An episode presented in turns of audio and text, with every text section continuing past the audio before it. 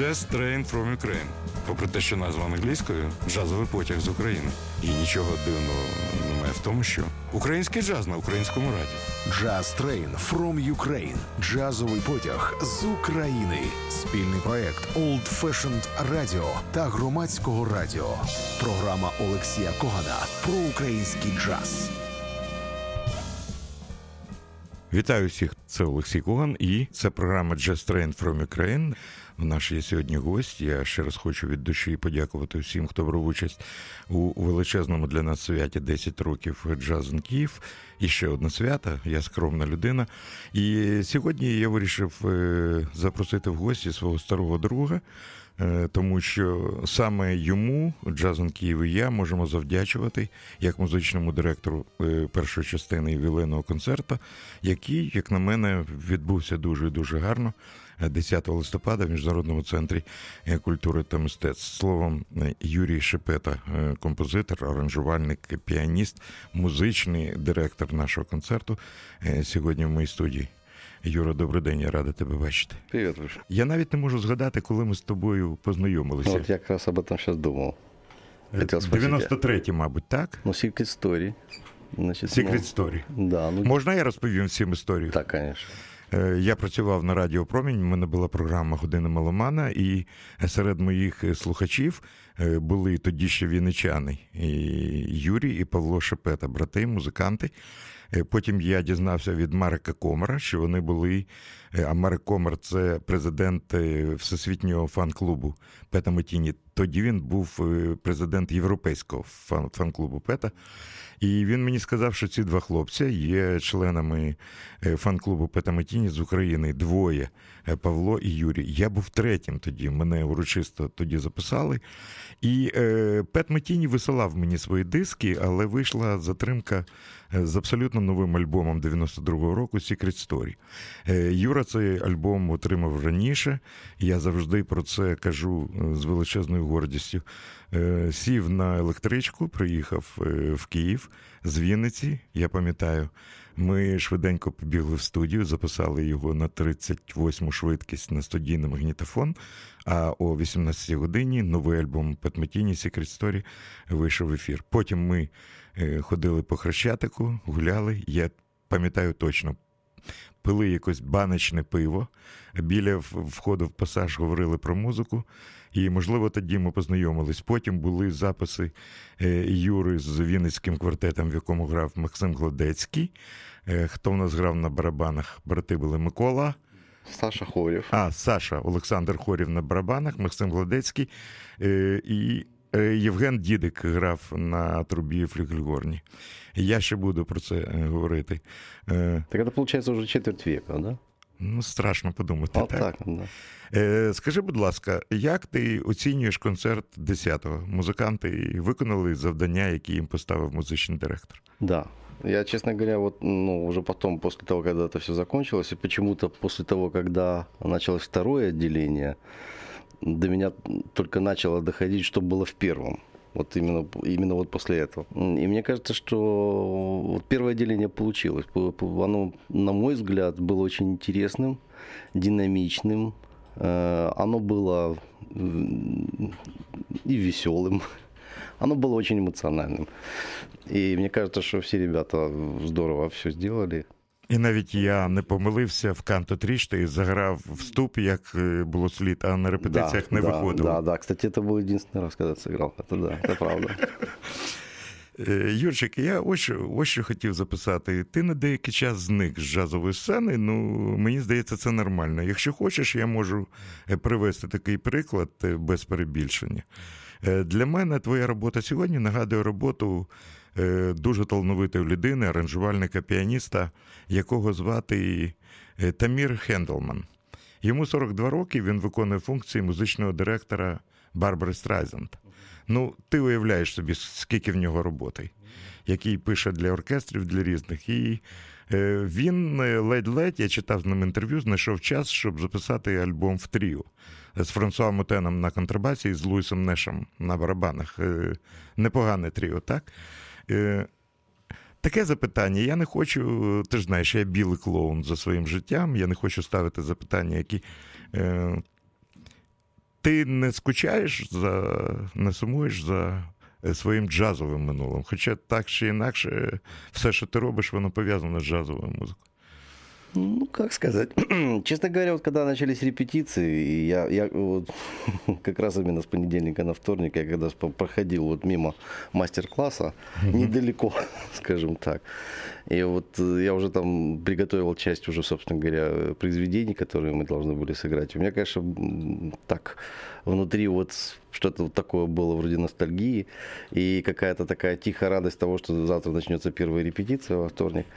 Вот. Безусловно, есть. Но с другой стороны, я думаю о том, что ну, этот мир он достаточно большой, и помимо джаза еще существует много всего прекрасного. Так, и, правда. И, и, в принципе, я все это время тогда, когда, ну да, я не так стал часто играть, но тем не менее, все равно продолжаю по возможности заниматься музыкой, и тому есть, и, собственно говоря, можно и послушать тот же балет, который мы сделали с Костей Меладзе и так далее, и много других работ. Которые... Маю на увазі, давай, якщо наші слухачі не знають, це Великий Гетсбі, да. де, якщо вірити афіші, і друга частина балету, це музика Юри, аранжування всі Юрія Шепета. До речі, згадати також не сказав про регалії фільм Стілягі, де за винятком, якщо я не правий, поправляй мене, за винятком коротенького соло Ігора Бутмана, усі інструментальні партії грають українські музиканти. І співає світла пам'ять Костя, вона там співає. Да? І це є такою роботою. Ви там робили це з Голодецьким. Ще одне запитання: а як в тебе, ми ніколи з тобою не говорили, як це почалося? Музика як почалася? Ти колись сказав, що твоїм першим вчителем був старший брат, якщо брати джазову музику? Ну, і таку, і таку. Ти маєш, як казали раніше, блискучу музичну освіту, академічну, так? Ну, яка, ну, близко, ну, на сегодняшний день я думаю, что она действительно очень неплохая, если говорить о нашем том уровне нашего Винницкого музыкального училища Леонтовича, то у нас был действительно хороший и сильный уровень. И на сегодняшний день я думаю, что ну, не буду говорить, что происходит в, в нынешней ситуации у нас с образованием, но вот действительно тогда это было, ну, это, это считалось не, очень неплохо. Ти пам'ятаєш прізвище свого першого вчителя з музики? Нет, ну, Нина Исаковна Шехман, безусловно. Вот. Но она сейчас живет там в Соединенных Штатах, она уехала уже достаточно давно. Мы совсем недавно с ней переписывались. Вот. Ну и там Просто було зворушливо, коли я вів ваш концерт. Я погодився на це тільки через те, що в квартеті грали двоє засновників Вінницького фестивалю Юрій Шепета і Максим Гладецький, і був з нами Артем Манделенко і Валерій Волков. І скільки це було років, я вже забув Вінницькому фестивалю? Ну, вже в цьому году 21. Я ще раз нагадаю, сьогодні Just Train from Ukraine і Юрій Шепета. Я хочу тобі нагадати одну річ, яка стала окрасою одного альбому, а потім ми будемо ще трошки згадувати те, що ти робив на джазовій ниві в Україні. Jazz Train from Ukraine – спільний проект Old Fashioned Radio та громадського радіо.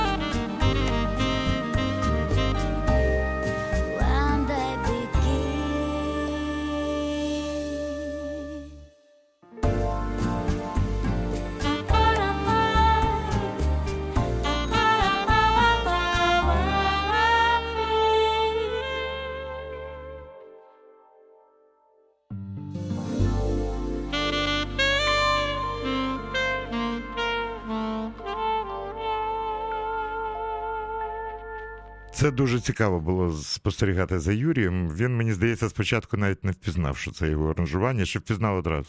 Ні, то, то що вначале я зрозумів, що це я, а, а от далі вже був. Е, навіть е, я хочу нагадати, що Юра брав участь запису дебютного альбому Олени Попової, нашої співачки, і альбом був е, збудований таким чином, щоб залучити дуже відомих музикантів.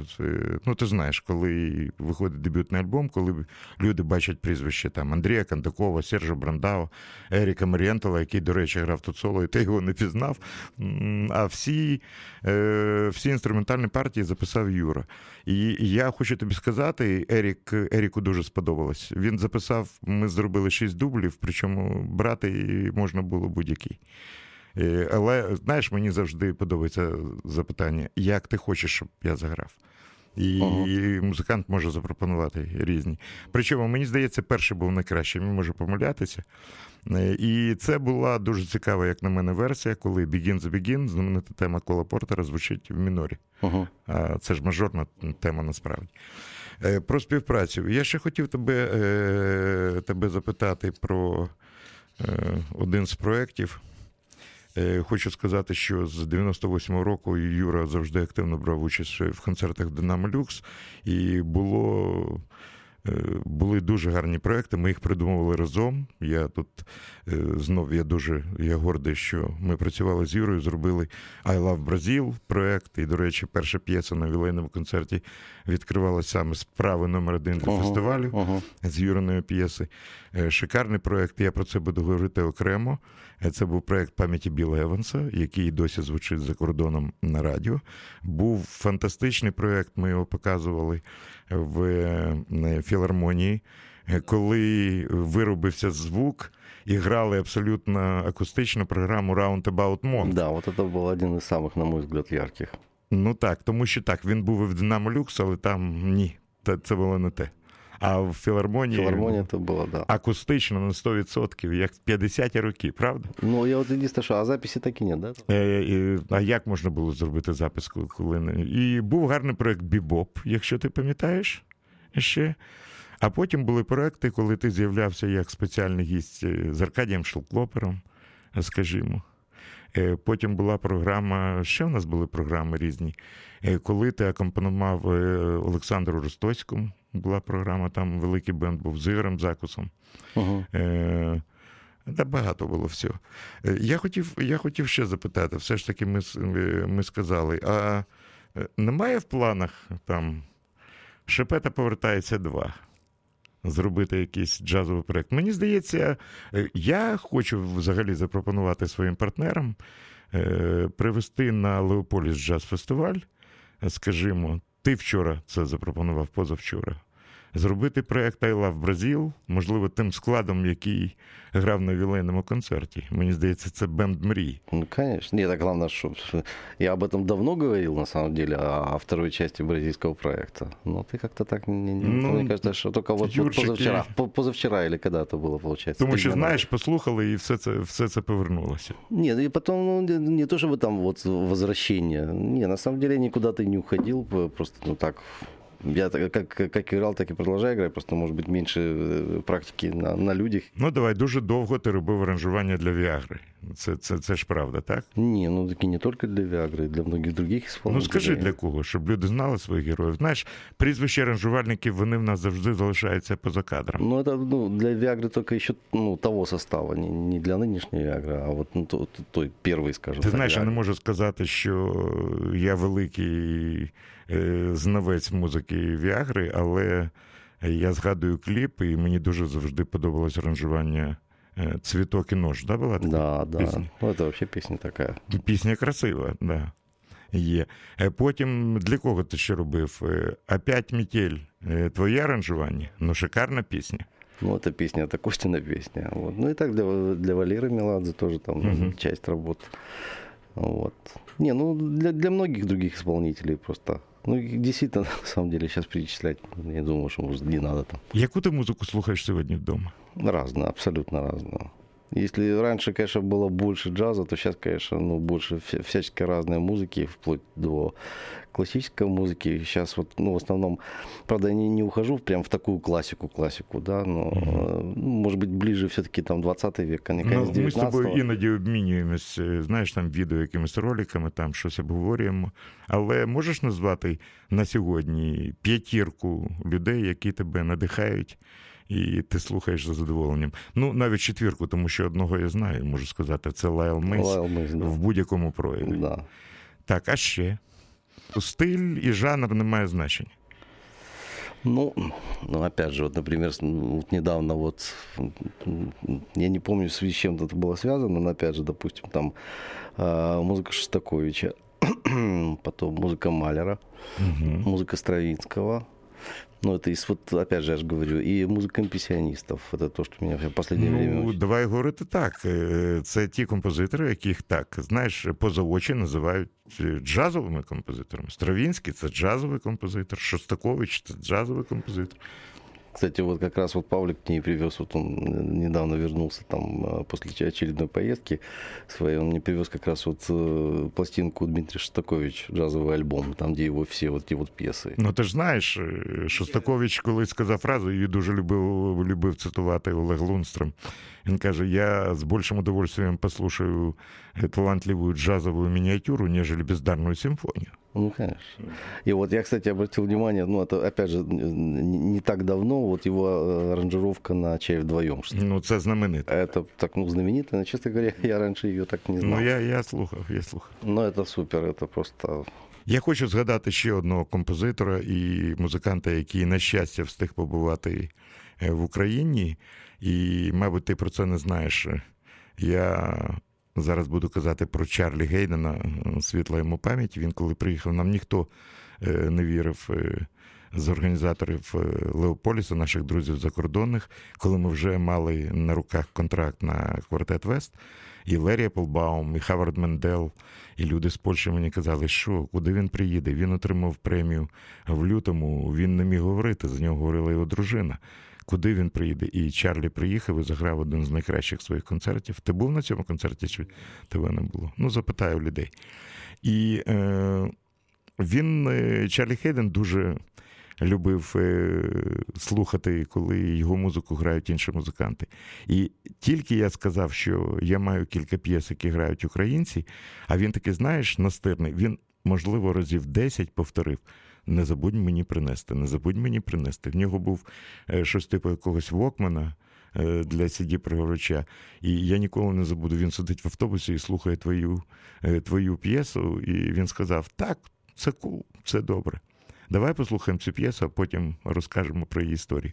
Юрій Шепета сьогодні гість в програмі Just Train from Ukraine, квартет Юрія Шепети і знаменита балада Чарлі Гейнена «Our Spanish Love Song».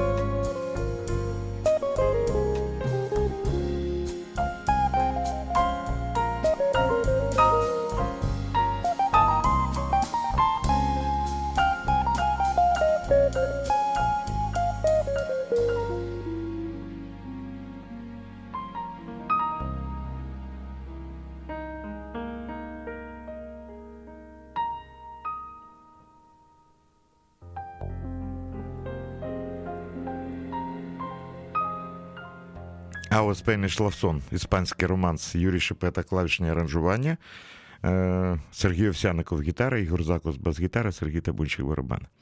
І це знов таки пов'язано з моїм днем, Ну, народження. сколько лет это вот интересно? Е, я не можу згадати. У всякому разі, більше, ніж 15 точно. Ну вот я ж поэтому помню. Але пам'ятаю, що ми так е, посварилися добре. І знаєш, е, сьогодні я би вибачив за одну хвилину, тоді ні. Ну ми ж були молодшими. Але пам'ятаю, в мене вдома йде ремонт, і зранку хтось в двері стукає. Відкриваю, стоять троє красенів, шепета овсяниковий закус з диском. А в мене ремонт іде. І я послухав, і одразу ми помирилися, я пам'ятаю, як зараз. А потім був стіл, навіть стільців не було. Вибачте, пляшка горілки, якийсь ігрок нарізаний, якась там ковбаса, чи щось. Випили і розійшлися, але ця п'єса залишилася, я дуже її люблю. Дякую тобі. Е, Хоча знов таки, тільки що був текст, це шепета. Є вопроси? Очень много здесь До, вопросов, до, да. до кого? Не годится, Нет, да? да? Не годится? Нет, это не годится. На сегодняшний, не, на сегодняшний день я, я Ну, на словился- сегодняшний не, день. Не, я словился на, на мысли, вот, что вот когда вот, ну, особенно вот возвращаясь, допустим, к каким-то старым работам, ну, которые попадаются вот сейчас, вот, ну, это, ну, так получается, сейчас в последнее время они как-то так чаще стали попадаться мне, во всяком случае. И меня радует тот факт, что м, я бы это на сегодняшний день сделал бы совершенно по-другому. И А я, что и я, и я, заважает? сл- и я слышу просто ну, те ошибки, которые были, в принципе, допущены. Ну, это, это, с одной стороны, как бы... Ну, і- і знаєш, радісно, і не є очень. різні музиканти. Хейден дуже любив грати одну і ту ж музику по-різному. Згадай хоча б Сандіно, який грається там з Джері Аллен, з Рубалкабою, чи Сайленс, його речі, чи Шермейн Мао. Багато речей. Він грає по-різному. Nightfall. Не-не-не, я сейчас не это имею в виду. Я имею в виду, что все-таки ну, были допущены ошибки, ну, ну, которые я ну, на сегодняшний день не Але слышу. це історія, це твоє. Це... Не, ну, м, безусловно, так. да. Е, А е, моя програма Just Train from Ukraine для того, щоб люди не забували, що є такі музиканти, і вони творили. В нас же тоді не було такого розголосу і на радіо, на телебаченні. Було кілька якихось програм, там Дмитро Гальона, і, ще там пару передач Сашко Васильєв і Андрій Батьковський під оплески, там моя програма, ну і все. Ти ж згадай. Е, Але це було і. Ти знаєш, я взагалі вважаю, що Динамо був таким проривом. Хоча з іншого боку, в майстер-класі, і післязавтра, до речі, можемо зробити е, анонс Оля Войченка і Дмитро Гарковенко в програмі Джазові історії в майстер-класі у 20-й годині початок концерту. Приходьте, будь ласка. Е, І це була історія. А скажи мені, як ти ставишся і сьогодні, сьогодні? А пройшло вже ой, пройшло вже 17 років до проекту пам'яті Біла Еванса. Як там зіграно? Ну, это надо опять же сейчас слушать. И... А ми зараз і послухаємо. Давай послухаємо знамениту Bill Hits Tune. І хочу сказати, що е, я окремо буду говорити про цей запис е, повністю. Це той щасливий випадок, коли е, Вітя Овчинников зміг записати весь концерт. І е, програма концерту була такою. Ми з Юрою придумали це. Речі, які присвячені Білу Евансу, речі, які стали дуже яскравими саме у виконанні Біла Еванса, і речі Біла Еванса, власне. Такі три були в нас е, умовні, умовні блоки. Е, До речі, е, цей квінтет і блок, де було дві речі Мішеля Леграна, дуже сподобалося Мішелю Леграну. Я йому подарував цей диск, коли він був журі на конкурсі Слов'янський базар в Вітебську. І він сказав, що це талановито. Мені здається, е, слід звертати увагу на такі речі теж. Йому сподобалося, як ви зграли його речі. Хоча я не можу сказати, що ти здирав аранжування Зеленса, воно було по-своєму, але це було кльово. Ну, давай послухаємо. Е, Клуб Динамо Люкс, Юрій Шепета, е, електропіано Родес, клавішні інструменти, Сергій Овсяников гітара, Віталій Іванов тенор-саксофон, Максим Гладецький контрабас, Сергій Табунчик барабани. Золотий склад акустичний квінтета Юрія Шепети.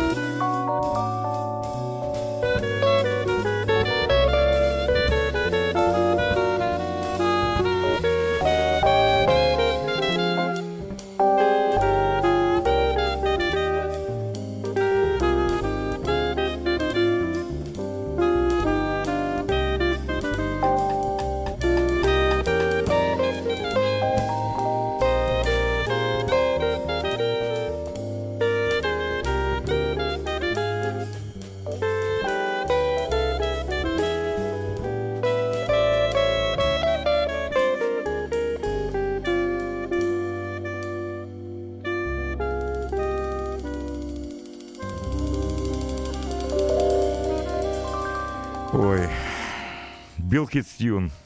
Е, Ти знаєш, мені знов захотілося реанімації цього проєкту. Є ж люди, які могли це заграти. І програма була гарна.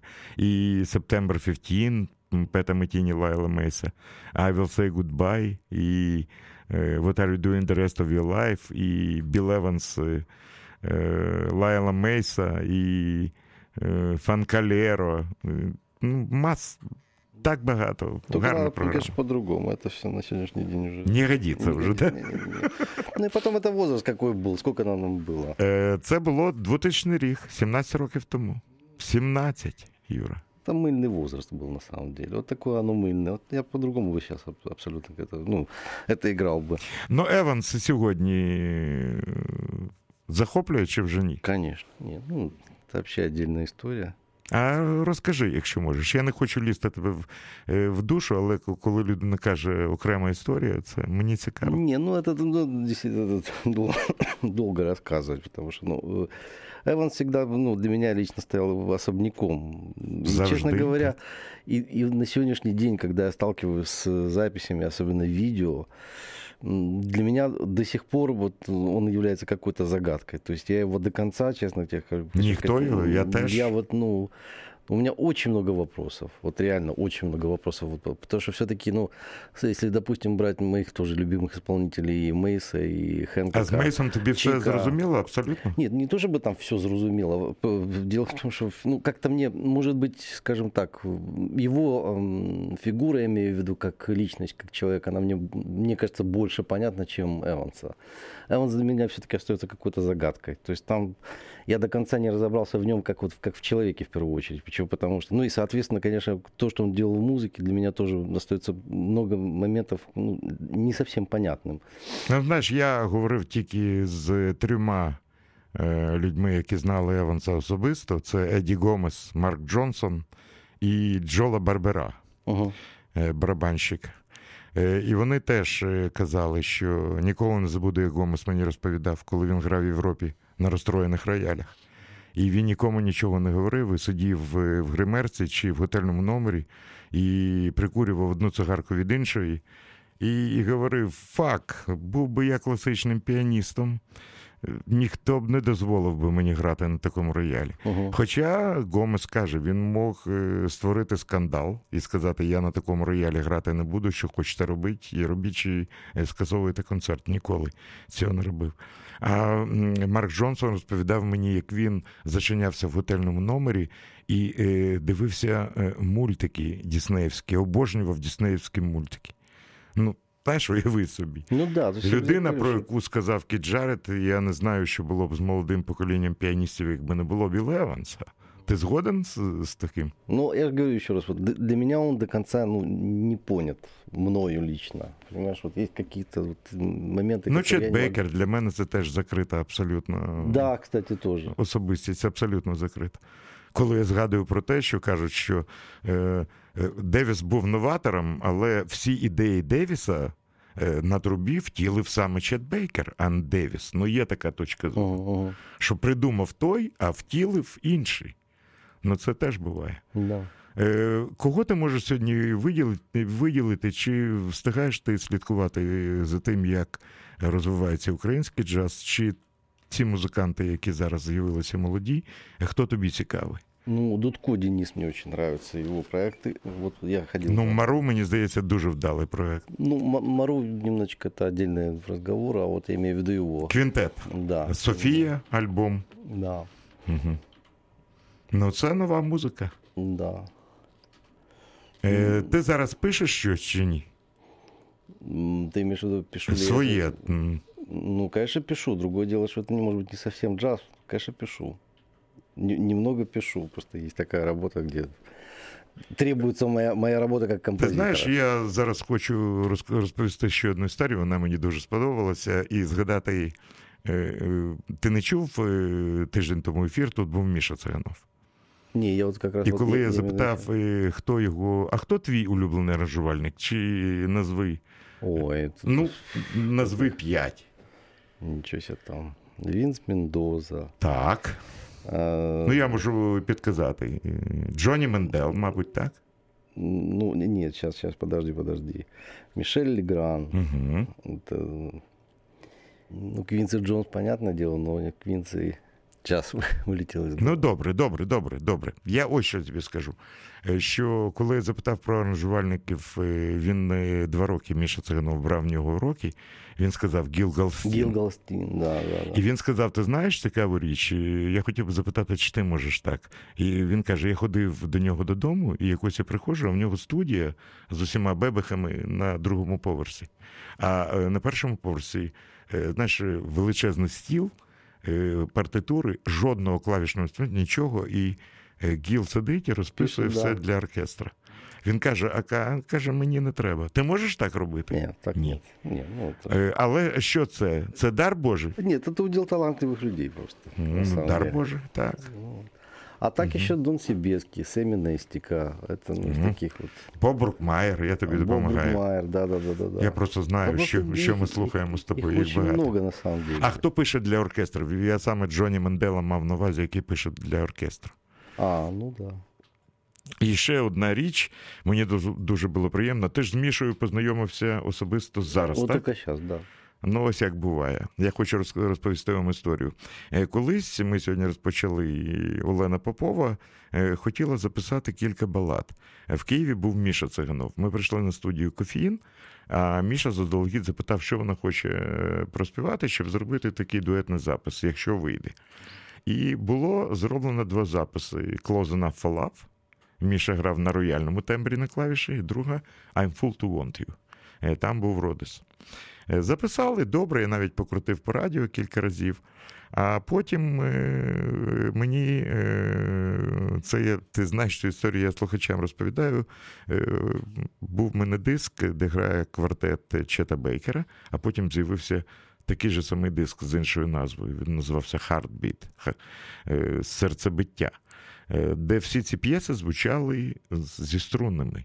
А потім я дізнався, що це було е, зроблено не в студії. Тобто був взятий квартетний запис, а зверху наклали звучання струнних інструментів. І чомусь я почув цю пісню зі струнами, я позвонив Юрі. І кажу, може, спробуєш? Він каже, можна спробувати, але це дуже важко.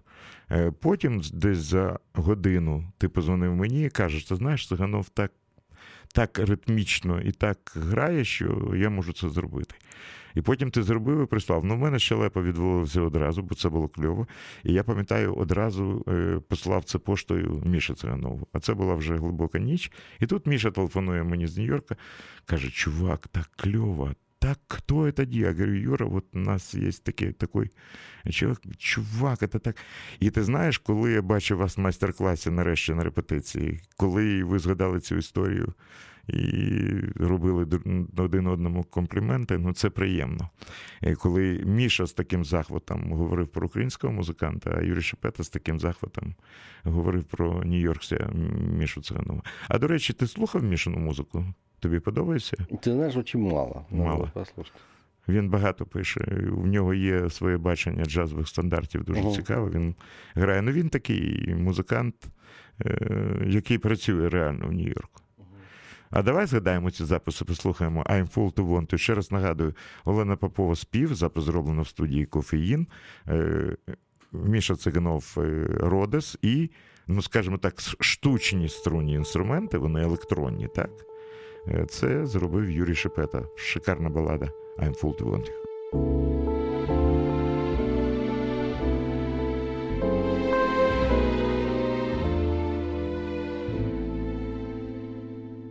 幸福。